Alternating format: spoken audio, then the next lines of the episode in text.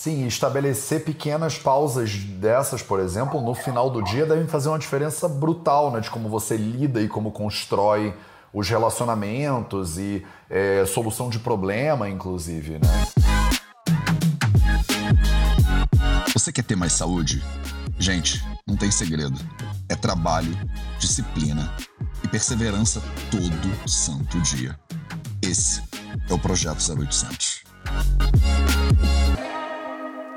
Hoje a gente vai falar sobre neurociência e meditação. Quer dizer, essas coisas são opostas? Faz sentido falar das duas na mesma live? Ou uma coisa é religiosa e a outra coisa é científica? Salve, salve família Vida Veda, projeto 0800 no ar para vocês agora. E eu tenho uma convidada super especial hoje, que é a Elisa Cozaza. Coz... Eu, tô... eu vou errar o seu nome, Elisa, mas eu vou ter. Depois você me fala como é que eu falo direitinho. Cozaza, eu vou falar. É... E hoje a gente vai conversar um pouquinho exatamente sobre esse tema e você vai sair daqui hoje com uma ideia um pouco mais clara sobre como esses dois conceitos talvez se relacionem. É... E mais importante, eu quero que você saia daqui hoje com algo prático que você pode colocar no seu dia que você pode sair do dia melhor do que você entrou. Então vou chamar a Elisa aqui no Instagram e vamos ver se dá tudo certinho. Eu acho que a conexão tá suave hoje. Bom dia para todo mundo. Acho que estamos ao vivo, Elisa. Sim, estamos sim, nos dois aqui. Tanto Maravilhoso. No... É Cozaza ou como é que fala? É Elisa? Cozaçá. Cozaçá. Cozaçá. É. Maravilhoso, Elisa. Seja muito bem-vindo ao Projeto 0800. Muito obrigada, Matheus. E bom dia para todos que estão aí. Maravilha, é um prazer ter você aqui e eu adoraria que a gente falasse né, um pouquinho sobre. Eu acho que de maneira mais introdutória, primeiro, né? Você é pesquisadora na área de neurociência e comportamento, né? E eu, a sua bio, ela me diz que você tem publicações é, internacionais, você é fellow do Mind and Life Institute e tal, e quer dizer, você é uma pesquisadora dessa questão da neurociência. Só que quando a gente fala de neurociência, tem a palavra ciência. E meditação parece que é um negócio meio esotérico, meio religioso. Você tem que ser hinduísta, tem que ser budista, tem que acreditar em Ganesha, tem que, sei lá, entendeu? Então, é, não são coisas opostas, Elisa, falar de meditação e falar de neurociência. Tem como conciliar essas duas ideias? Olha, é que todo meditador tem cérebro, né? Até que se prove o contrário. Até que se prove o contrário. Bom, né, piadinhas à parte, a questão toda, a conexão está, está aí, Matheus. A questão é que é, você pode ser um hinduísta, um budista, ou você pode ser um praticante laico de meditação, como existem hoje, acho que milhões de pessoas, né, que não têm uma religião hinduísta ou budista, mas que conseguiram colocar práticas meditativas no seu dia a dia e com isso ter uma vida mais, de mais qualidade, uma vida melhor, né? Maravilhoso, então... porque antigamente eu acho que eu comecei a meditar com 14 para 15 anos e antigamente era uma coisa meio. Eu, eu lembro que eu ia para monastérios, os cursos eram. tinha uma pegada mais religiosa, né? E hoje em dia a gente fala de mindfulness, a gente vê neurocientistas diversos no mundo, tipo Sam Harris, por exemplo, é um que é relativamente conhecido, que falam muito né, sobre meditação. Então, é, quais são os benefícios que você vê, Elisa, na prática de meditação para uma pessoa que é laica, por exemplo? Né? É, é tirado toda a questão religiosa do cenário. É, então, só voltando um pouquinho para a tua pergunta anterior, uhum. então o que, que eu percebo, né, juntando com coisas que você disse agora. É, muitos dos cientistas, inclusive, começaram ah, lá nos anos 60, 70 a praticar a meditação, né, para conhecer a sua mente, etc. Tinha aquelas questões todas de vários é, mestres é, do Oriente vindo para o Ocidente, tanto para a Europa quanto para os Estados Unidos, e isso fez com que pessoas mais, das mais diversas categorias, inclusive cientistas, começassem a praticar meditação, perceber que era um instrumento de investigação e conhecimento da sua mente e é, começou-se então a usar os, as tecnologias, né, que, na, é, que hoje a gente pode achar que são rudimentares, né, mas que na época elas eram super avançadas. E você podia então começar a estudar, por exemplo, a atividade elétrica do cérebro enquanto a pessoa está em meditação, né, e, e não está em meditação, comparar essa atividade em pessoas que meditam com regularidade, quem não medita, como é que fica quando uma pessoa ela não meditava, ela pratica a meditação e ela é reavaliada depois de dois, três meses. Que né? interessante isso, hein? É, e, e, e, hoje em dia o que, que eu percebo? Que muitos dos pesquisadores da área de meditação, eles são também é, praticantes, né? Na verdade, começou, começou com uma certa experiência pessoal de investigação e, de, e acaba se tornando um objeto de investigação é, dentro do, do, campo da ciência. Então, eu vejo essa, é, esse o link, né? Se a gente tiver que estabelecer um link, é esse entre ciência e meditação. Legal. E, mas por que, Lisa? Por que, que o pessoal que tem tanta coisa para descobrir, a vida em Marte, é, é partículas subatômicas. Por que, que o pessoal vai gastar tempo e dinheiro pesquisando meditação? Qual é o benefício desse tipo de pesquisa que você vê? Pois é, é, é muito curioso que começou a se perceber que as pessoas que praticavam meditação, elas conseguiam, por exemplo, é, reduzir o seu estresse, né? regular melhor o seu estresse. Então, hoje em dia, principalmente na pandemia, eu acho que nunca me pediram tanto para fazer live, porque as pessoas estão realmente muito estressadas, elas estão se sentindo é, solitárias, ansiosas, é, deprimidas até, né? E aí eu já queria fazer um alerta de que se você está realmente se sentindo ansioso, deprimido, você precisa procurar um profissional de saúde mental. Se você já está sentindo esses sintomas, você precisa procurar um psicólogo, um psiquiatra, né? É, a meditação talvez possa te ajudar desde que você vá fazer o seu tratamento e o psiquiatra ou o psicólogo veja um potencial de benefício na prática de meditação nesse momento. Em geral, o que se recomenda é que a pessoa que tenha esses diagnósticos, ela comece a prática quando ela estiver fora da crise, para prevenir recaídas. A maior parte dos estudos que existem com transtornos mentais e meditação, eles têm funcionado como mecanismos de prevenção de recaída. Né? Até porque, Matheus, vamos pensar numa pessoa que está em depressão. Né? Se ela não está nem conseguindo sair da cama, ela não está conseguindo ir trabalhar, pedir para ela meditar não faz o menor sentido, né? Então, o ideal realmente é que a pessoa, é, depois dela né, ser tratada, tudo mais. Aí, se o, o profissional de saúde mental vê um caminho interessante para é, para prevenção de recaída, meditação pode ser um caminho. Então não é a ideia de larga todos os seus remédios, demite seu psiquiatra, porque essa aqui é a solução para todos os males, né? É a, é. a bala de prata, né? Para to, todos os lobisomens e tal. Então, Exatamente. Maravilhoso. Então, maravilhoso. e não é isso. E é por, de novo vem a importância da ciência, então, né? É, para investigar e tentar ver quais as melhores aplicações, né? Para no, no caso de, da saúde física e mental. Né? Aliás, não é só a saúde mental que se beneficia das práticas de meditação.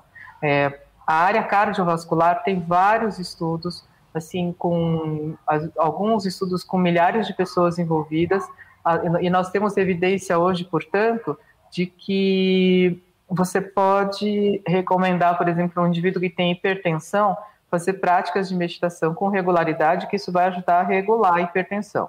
De novo, você vai dispensar o seu cardiologista? Não vai. Né?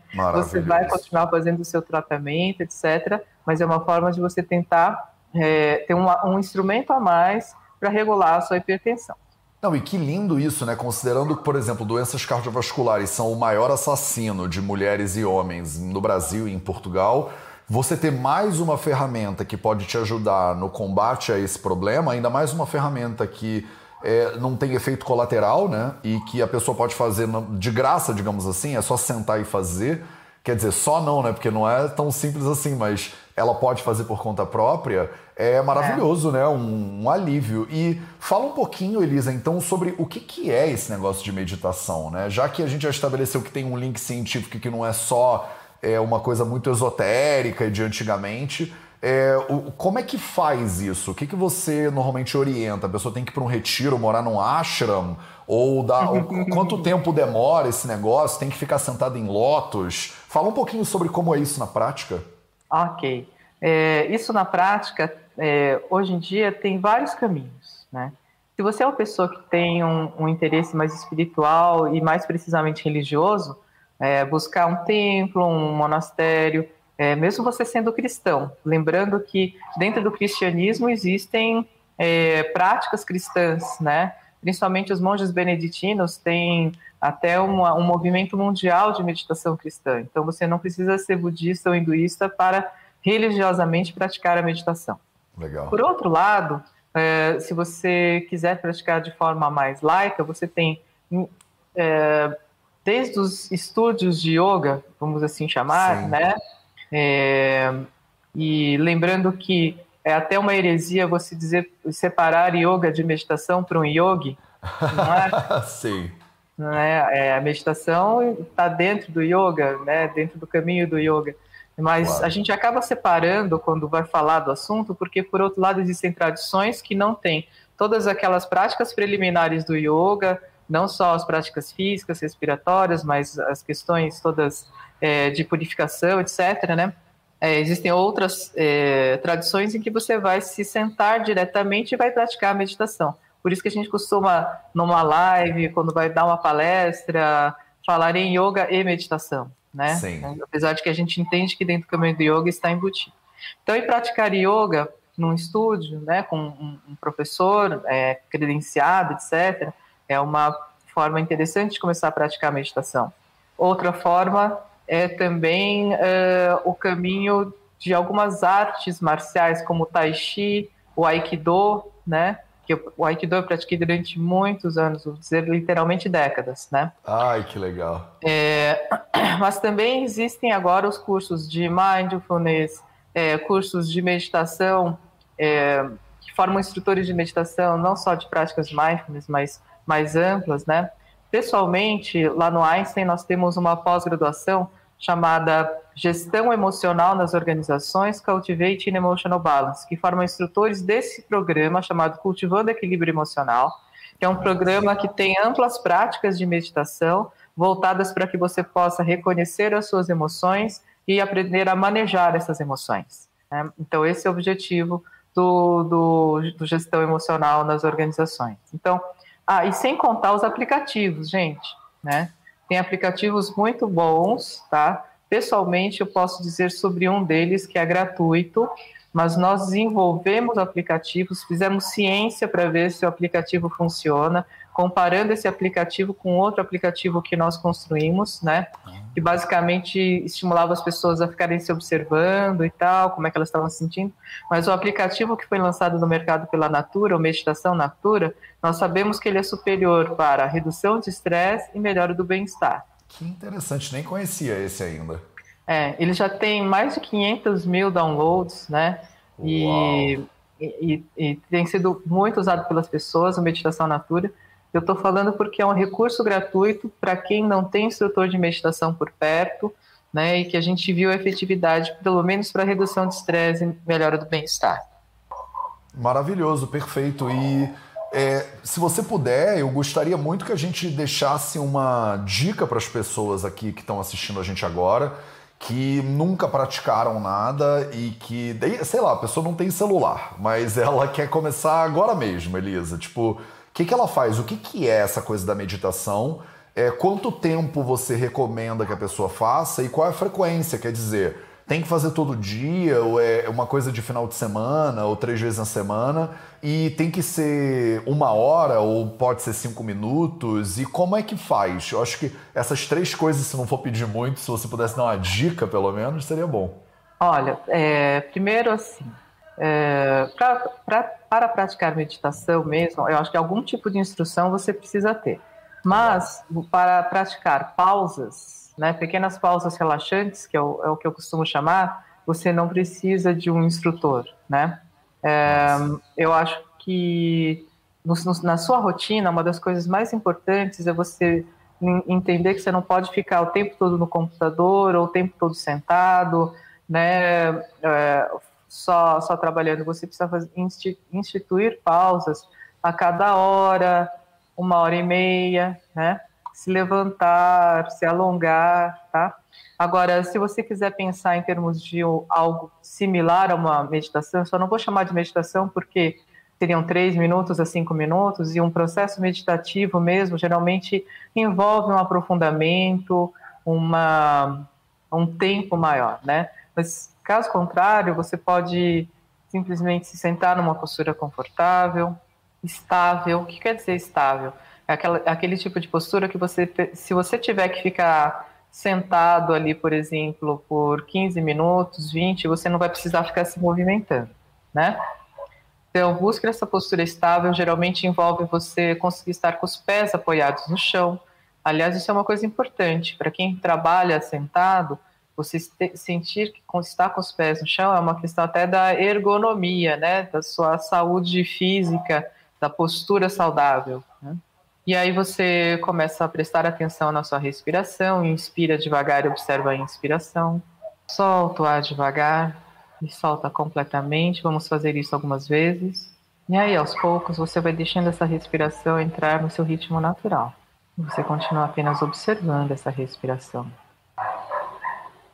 Você relaxa um pouco os músculos da testa, os músculos ao redor dos olhos, esses músculos que ficam tão tensos quando ficamos muito tempo no computador ou no celular. Relaxamos mandíbula, relaxamos os lábios, os músculos ao redor dos lábios. Sua face deve estar serena, tranquila, se você conseguiu relaxar esses músculos. Aí você vai para o pescoço e para os ombros, inspira, puxa os ombros em direção às orelhas, segura um pouquinho e solta. Aí você já relaxa os braços, antebraços e mãos. E vai percebendo o relaxamento se instalando. Aí nós vamos para o peito. Inspira, enche o peito de ar e solta. Vai relaxando o abdômen, toda essa região do quadril, da pelve, relaxando coxas, pernas e pés. Observe como você está se sentindo agora nesse momento. E vamos abrindo os olhos devagar. Se você quiser, você pode se espreguiçar à vontade. Não, sempre quero me espreguiçar. É, é impressionante a diferença que eu posso ficar fazendo isso o dia inteiro. De boa, assim, se você é. ficar narrando, Elisa, então, você tem uma vozinha serena, eu posso ficar fazendo isso o dia todo. E faz uma diferença brutal, né? Dois, três minutos, né? Parece que tudo senta, né? É. Eu sempre costumo fazer a seguinte pergunta agora. E aí, se agora aparecesse alguém para te provocar ou aparecesse aquele problema no trabalho, você ia responder da mesma maneira que antes de você fazer essa prática? tão curtinho? Com certeza Provavelmente não. não. Né? É. Então, é, para ver como faz diferença a gente conseguir fazer uma pausa, né? E, e vamos ver, né, tenta colocar na rotina. Você já percebeu que faz uma diferença? Faz isso durante o seu dia, quantas vezes você achar que é necessário, né? Sim, estabelecer pequenas pausas dessas, por exemplo, no final do dia devem fazer uma diferença brutal, né? De como você lida e como constrói os relacionamentos e é, solução de problema, inclusive, né? Eu espero Isso. que as pessoas tenham conseguido parar um pouquinho para seguir né, esse processo à medida que a gente estava fazendo. E como você falou, né? Como você está se sentindo agora e como você reagiria de maneira diferente. Uhum só é. que não é uma coisa forçada, né? Como quando você tá com raiva e alguém fala, fica calma e respira, que dá às é. vezes dá mais vontade dá mais de esganar né, a pessoa. É. Mas é. um processo que você é quase preventivo, né? Exatamente. Você tá voltando para você. Em saúde, sempre prevenção é melhor. Em saúde, sempre prevenção é melhor, né? Melhor em termos dos danos que você está evitando, dos gastos em sistema de saúde de tudo, né? Sim. Então, é, eu não estou querendo dizer que essas pausas vão resolver a sua vida, mas que vão melhorar bem, que vão melhorar bem, vão. Né? É, piorar não vão, com certeza não vai. piorar não vai. E é como você falou, imagina um dia que você passar o dia fazendo algumas vezes isso, qual vai ser o resultado no final do dia? Você parar e olhar para trás e pensar como poderia ter sido e como não foi, sabe? Eu acho que esse é um ponto bem importante. Maravilhoso. É, e é totalmente diferente e muito lindo a ideia de que isso não é Não precisa né, ser religioso, você não tem que estar tá num monastério, você não tem que ser de uma religião ou de outra. E, ao mesmo tempo, eu que sou de uma cultura védica, né, eu estudo essas coisas de milhares de anos atrás, é, é, muito lindo ver que hoje tem um interesse científico por uma série de coisas que a gente já fala há 5 mil anos, né? Então é. os Vedas estão dizendo, olha, senta e faz esse negócio aí há 5 mil anos e agora a gente fala, olha, mas tem evidências científicas de que, faz, de que isso faz sentido e as pessoas é, às vezes precisavam né, dessa validação mesmo para parar para olhar e introduzir isso na vida delas. Eu acho que subiu uma pergunta aqui que, eu, que é minha também. Você comentou que não chamaria essa prática mais curtinha de meditação. Quanto tempo, Elisa, você começa a dizer, ah, isso é uma meditação mais profunda, como você falou? Olha, não é nem pelo tempo, mas é pelo nível de profundidade que você consegue de clareza mental, né? É, para para um monge tibetano treinado, né, como tem alguns estudos mostrando, um, um monge em 7 a 9 segundos ele entra em profundo estado de, de meditação propriamente. Uau, então, legal. se a gente tivesse dado esse tempo para o monge, eh, a gente poderia ter dito que ele meditou. Mas para a maioria de nós, foi assim um, um estado simplesmente de conseguir relaxar trazer a mente para um estado de mais calma e a mente sai, a mente volta e a mente sai. Ela não conseguiu estabilizar ainda em três minutos, né? Uhum. Então é, é, nesse sentido que eu tenho procurado chamar simplesmente de vamos fazer uma pausa, né? É, para não, não, não, enganar as pessoas, né? Tipo assim, Sim. nossa, eu meditei, gente, fiz três minutos eu de meditação. sou o Dalai Lama agora. Nossa. É. Não, gente, meditação é, é um estado realmente assim diferenciado de profundidade, de, de, é, tem um termo, né? Estou me referindo aos tibetanos porque eu tenho um pouco mais de, de proximidade com eles, mas é, a, tradução de meditação é familiarizar-se com a mente. Familiarizar-se com a mente é algo que exige um cultivo, exige um tempo, né? Não são três minutos. Como então, todo relacionamento, né? E eu acho que na nossa cultura, muitas vezes, a gente não foi educado a cultivar esse relacionamento desde pequeno, né? Uhum. Então, acho que para muitas pessoas, quando elas começam, elas já são mais adultas, né? Já estavam acostumadas a não parar para ter essa observação da mente. E aí, esse processo, às vezes, ele é cansativo, é doloroso, né? Eu tenho muitos alunos e alunos que falam, olha eu não aguento meditar nem dois minutos. Eu falo, mas não tem nada para você fazer, é só ficar sentada. Ah, não, mas não dá, me dá um comichão, eu quero levantar, eu quero fazer alguma coisa e tal. E você começou a meditar muito pequenininha, Elisa? Isso foi natural para você ou você teve uma jornada também de aprendizado aí profunda? É, eu acho que tem uma jornada de aprendizado, mas eu comecei a praticar o Aikido, que eu comentei, a arte marcial, né, que tem um, um, um fundamento filosófico e contemplativo, quando eu tinha 12 anos de idade. Uau. Né? E eu adorava praticar. Então, todas as aulas que eu podia, eu ia, né? E eu acho que isso me ajudou muito a me desenvolver. Eu parei com, quando a minha carreira de ciência começou a ficar mais intensa, né? Porque eu dava aula e tudo, era árbitro. Eu falei, não, essa vida, eu preciso decidir que vida eu vou, vou ter, né? E também a minha coluna já tava, não estava lá muito boa. Aí eu acabei dando um, um tempo quando eu tinha ali para 45, 46 anos. Né? Uhum. E, mas sem dúvida é um caminho muito, muito bacana. Então, eu acho que eu posso, eu sinto dentro de mim que eu comecei a fazer as minhas práticas quando eu tinha 12 anos. Legal. É, eu comecei, eu acho que no karatê, quando eu tinha 14, então a gente estava ali próximo. É, eu cheguei a fazer verdade. aikido também, e, mas eu, o karatê que me levou, né? Essas as tradições chinesas, né, japonesas, indianas, elas trazem meio que isso junto, né? Como o yoga, é. o Kalaripayato também. Mas continua, você estava falando. Não, é, então é isso. Depois eu fui para conhecer um pouco mais de meditação sentada e assim foi, né, esse caminho. E eu vejo hoje também uma outra prática minha que eu adoro, pratico toda semana, se eu puder, é o surf. Surfar é um processo também de, de meditação. Sim. Né? Que maravilha. É, porque Talvez... você, você fica ali no presente, né? Vendo é. a, o que, que as ondas estão mostrando de momento a momento, né? Exatamente, né? E eu acho assim, talvez no modo competitivo não seja, mas quando é no modo lazer, né?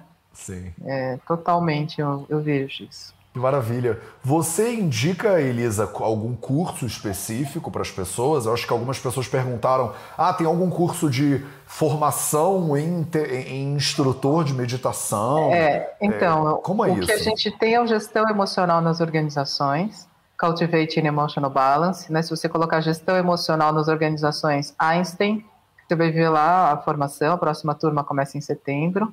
Mas eu também queria convidar as pessoas que têm interesse em conhecer um pouco mais suas emoções, se você me permitir, Matheus. Claro, por, por é, favor. No Eventbrite, a gente está com um curso que é o, o que precisamos saber sobre nossos medos. Né? Legal. Esse, é, e a gente elaborou esse curso porque muitas pessoas estavam pedindo para conhecer mais sobre esse momento, o que, que elas estão sentindo, o que, que é o medo, como lidar com medo. E, e nesse curso nós vamos ter uma abordagem, né, a gente chamou assim de insights da neurociência, psicologia, tradições e da vida. Nossa, só, só isso, só, só tudo. É, porque a gente vai ter desde pessoas da neurociência, psicólogos que, que são PhDs, é, vamos ter um lama tibetano, é, vamos Uau. ter um professor Marcos Rojo do yoga, vamos ter a storyteller, que é a Marta Terenzo, né? Então, assim, o que, que a gente tentar abordar o máximo de, de, de visões sobre o medo. Que então, é pelo Eventbrite. E, e, e, as pessoas encontram isso no seu Instagram também, facilmente? Como é que é o. Sim, sim. Eu ainda não postei esse curso, mas eu vou postar. Né? É, então fica esse, esse convite aí. Legal, se vocês quiserem conhecer mais o trabalho da Elisa, o Instagram é o melhor jeito, Elisa, de saber? Eu acho sobre... que sim, né? Até deixei aqui o arroba Elisa Cosassa, que é o meu Instagram.